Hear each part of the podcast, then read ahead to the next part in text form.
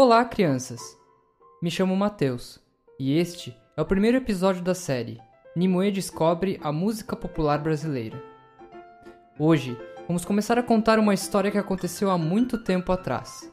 Quem vai nos ajudar a contar esta história é visitante por aqui e veio de um distante planeta, chamado Zamba. Seu nome é Nimue. Que tal acompanhar batucando com um garfo deslizando na beirada do prato? Ou uma caixinha de fósforos?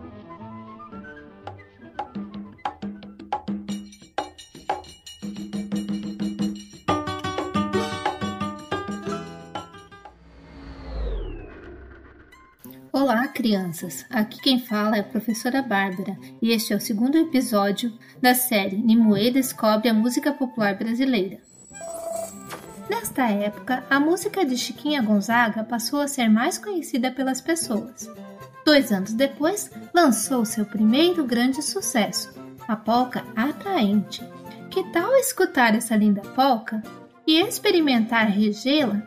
Imagine que está em frente a uma orquestra e com movimentos dos dois braços, abrindo e fechando, veja sua orquestra imaginária no ritmo da música.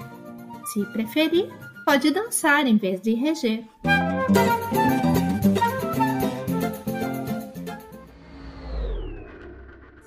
Olá, pessoal! Aqui quem fala é o professor Lucas e este é o terceiro episódio da série Nimue Descobre a Música Popular Brasileira. Foi maravilhoso acompanhar a história e a luta de Chiquinha Gonzaga. Mas eu ouvi falar de um outro músico que iniciou ainda menino a tocar choro. Ele tinha um apelido muito engraçado. Como é que era mesmo? Pixinguinha, apelido de Alfredo da Rocha Viana Filho. Olá, estudante! Aqui quem fala é a Mayra e este é o quarto episódio da série Nimue Descobre a Música Popular Brasileira. Estudante, que tal ouvir conosco um trechinho desta marchinha?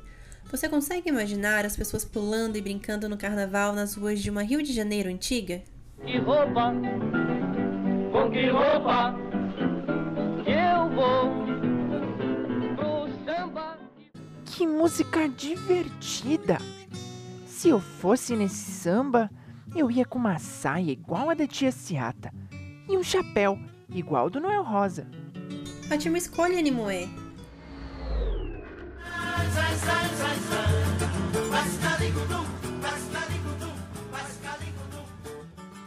Olá, estudante! Aqui quem fala é o Matheus e este é o quinto episódio da série Nimue descobre a música popular brasileira.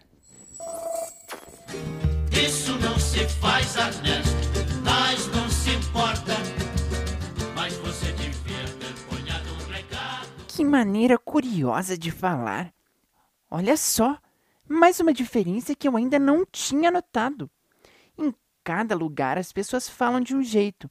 No Rio de Janeiro, em São Paulo, em Florianópolis. Isso é muito legal. Este material foi inspirado no livro Histórias da Música Popular Brasileira para Crianças, de Simone City, Yara Teixeira e Roberto Inhatali, e foi produzido para utilização durante o período de suspensão das aulas presenciais nas escolas devido à pandemia do novo coronavírus. O projeto está vinculado ao grupo de pesquisa Inventa Educação Musical da UDESC, formado por professores da escola básica e da universidade.